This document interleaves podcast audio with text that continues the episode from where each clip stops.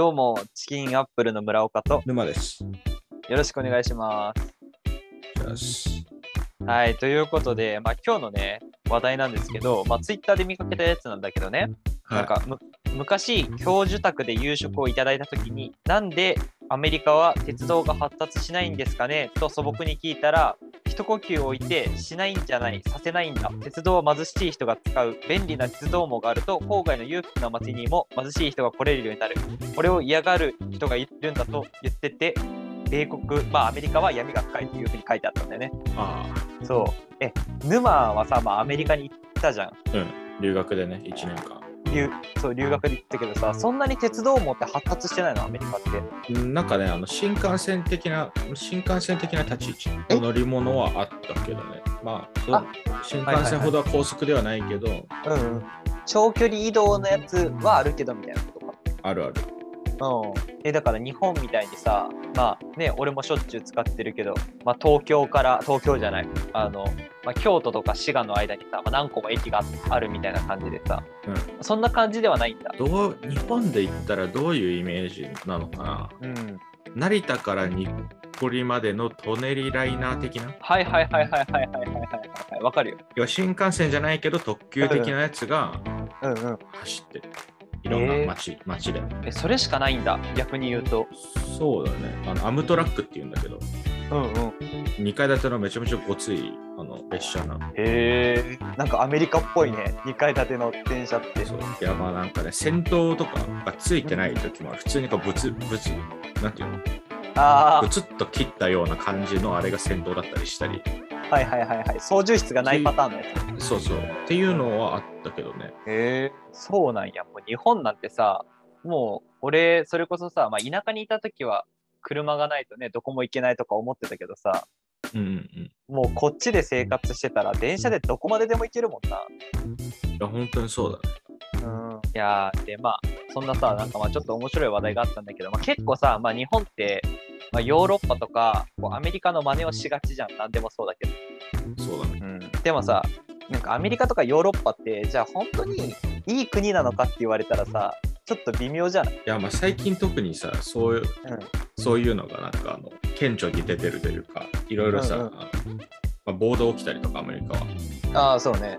でなんかパリとかでもデモとか、うん、まあ、しょっちゅうやってるし、っていう話だねそうそうそうそうそうそうそう。だって俺が一番聞いた衝撃的な話はそのアメリカの人で田舎の方に行ったらなんか自分たちの首首都まあだから日本だったら東京はい。がなんかどっちの方角にあるか分かんないみたいな。わかんない人がいる。そうそう分かんない人がいるだからなんかそんなに教育が行き届いてないみたいなああ、うんそれは確かに俺もなんか聞いたことあるかも。ねいやなんか日本なんてさまあ47都道府県答えられない人はいるけど、まあ、でもうん東京、東京大阪ぐらいはその人たちでも分かるわけじゃん、うんそれすらも分からないのはちょっとやばいなと思ってうん、まあ確かに。まあ関係ないんだろうね、そういうのって。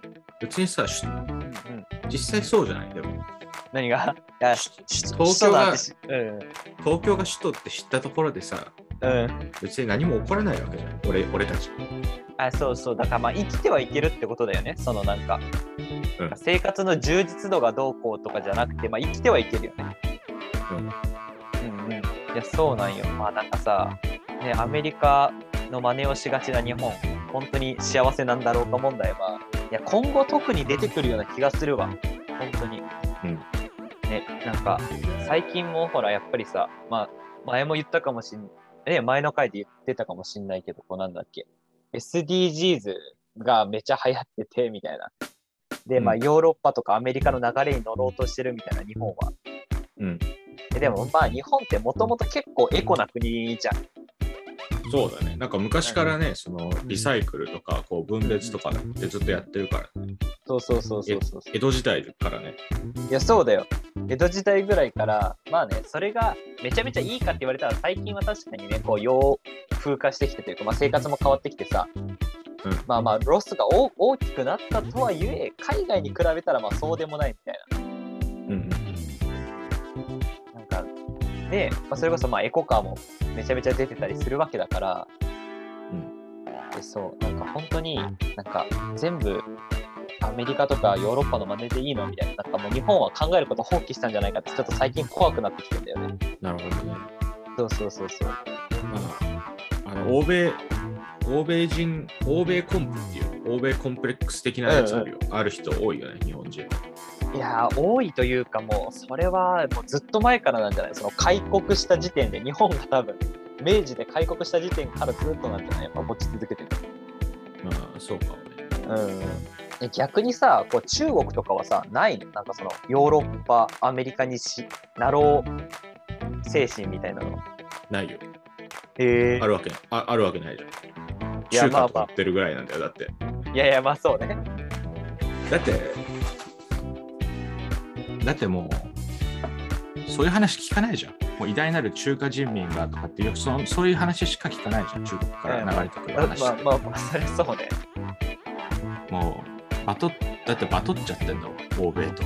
うん。まあまあまあ、だから独自の進化を遂げようとしてるってことだよね。あそうだと思う。なんか、結局さ、あの共うん共産主義、うん、うん社会。主義とかもなんか独自の路線じゃん。そうね。なんかそういうのは割と誇り持ってやってそああ、まあ日本人だからそういうところには誇りない。なんかさ、むしろなんか日本であることで申し訳ないみたいな感じじゃない？日本って。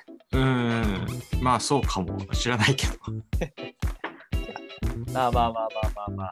ね、だからまあ日本としてどうすべきなのかとか、日本ってどうあるべきなのかっていうのは、やっぱ考えるべきだと思うんだよいや俺それめっちゃわかる。な。うん。日本はどうしたいのっていうのが、うんうん。まあ、国としてだけじゃなくてさ、もういろんなことにそれが現れちゃう。なんか結局、どうしたいからこれするのっていうのが、はいはいはい。どうしたいかっていうのがあんま分かんない時が多いかなと思う。そうね。いや、確かに。それこそまあ最近で言うとコロナ政策もそうだったりするもんね。あそうそう、俺、それで、まあ、これもまた結果、どっちが正解かっていうのは分かんないけどさ、うんうん。あの、自粛？